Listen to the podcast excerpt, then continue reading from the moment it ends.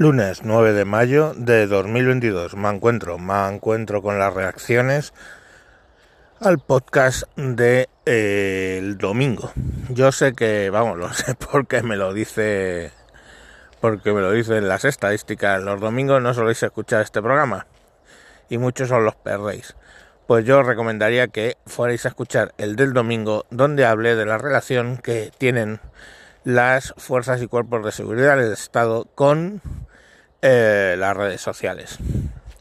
Allí expliqué y despotriqué al respecto de un vídeo, uno de tantos, que fue publicado en, por el community manager de la Guardia Civil en Instagram. Y bueno, pues de la polémica que se generó alrededor de algún comentario que hice al respecto de lo que me parecía eh, ese tipo de vídeos. Os lo conté en el podcast del domingo y hoy lunes eh, me envía el señor Gruñón un eh, audio al respecto. El señor Gruñón eh, está relacionado con las fuerzas de cuerpo de seguridad del Estado, con lo cual, pues su opinión, digamos, me interesaba. Y aparte nos da un montón de datos importantes e interesantes al respecto de la gestión de las cuentas de redes sociales, tanto de la policía como de la Guardia Civil. Sin más, os dejo con su audio.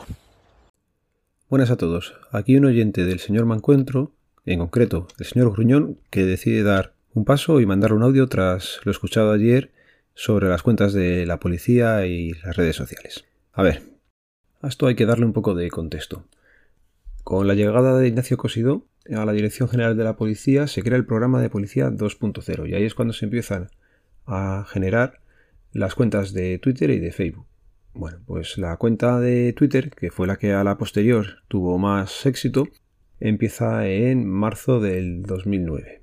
Y no es hasta la llegada de Carlos Fernández Guerra, un community manager profesional, que ponen como coordinador del plan contigo de la Policía Nacional y de la Guardia Civil que es cuando empieza realmente a subir la popularidad de la cuenta, llegando a ser la primera cuenta de una policía que consigue el millón de seguidores.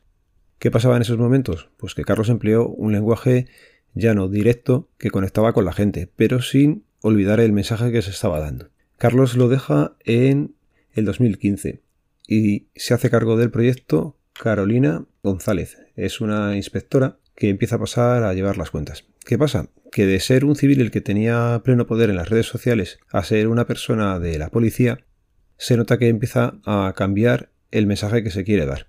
Se empiezan a ver muchos mensajitos con bailecitos, con chorradas, que hace que mucha gente, bueno, pues por inercia siga en el perfil de la policía, pero la cuenta ha cambiado y no ha sido para mejor.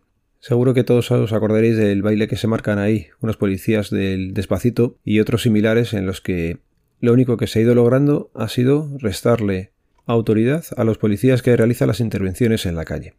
No es difícil encontrarte a cualquier policía que le preguntes y que te diga que alguien les ha dicho de anda iros a hacer un bailecito a TikTok y dejarnos en paz.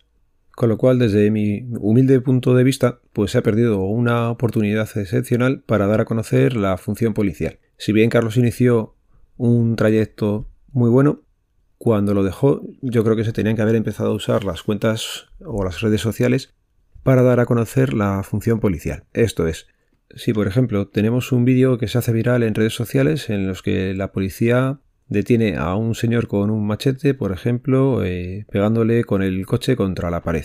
Pues ese vídeo tendría que estar luego en las redes sociales explicados por un alto mando diciendo por qué se ha desarrollado así esa intervención. Es decir, se le ha neutralizado de la forma menos lesiva para los agentes y se ha empleado el vehículo. De esta forma. Otro, por ejemplo, se hace una detención en la que parece que se le esté empleando una fuerza desmedida contra un detenido. Bueno, pues explica que para reducirle se tiene que emplear la mínima fuerza indispensable. Si el hombre ofrece mucha resistencia, pues el policía actuante tendrá que emplear la misma y un poco más para poder superarle y detenerle. Si es que es lo que tendrían que estar haciendo las cuentas en redes sociales, explicar el porqué de esa función policial y dejarse de reivindicar colectivos, de hacer bailecitos en TikTok y limitarse a dar información útil a la ciudadanía y dejarse de bailecitos y chorradas estas que estamos viendo. Bueno, no me voy a extender mucho más. Muchas gracias a todos por escucharme. Bueno, pues esta es la opinión del señor Gruñón. Eh, y sobre todo, aparte de la opinión que le agradezco, le agradezco infinito los ratos que ha aportado para entender un poco cómo ha sido la evolución eh, en redes sociales de los cuerpos y fuerzas de seguridad del Estado, al menos de la Policía Nacional y eh, Guardia Civil. Y sin más os dejo, vuelvo a recomendaros que escuchéis el capítulo que ha provocado esa respuesta, que es el del domingo, el anterior a este. Y sin más os espero hasta mañana con algún otro tema que me enfade. Venga, chao.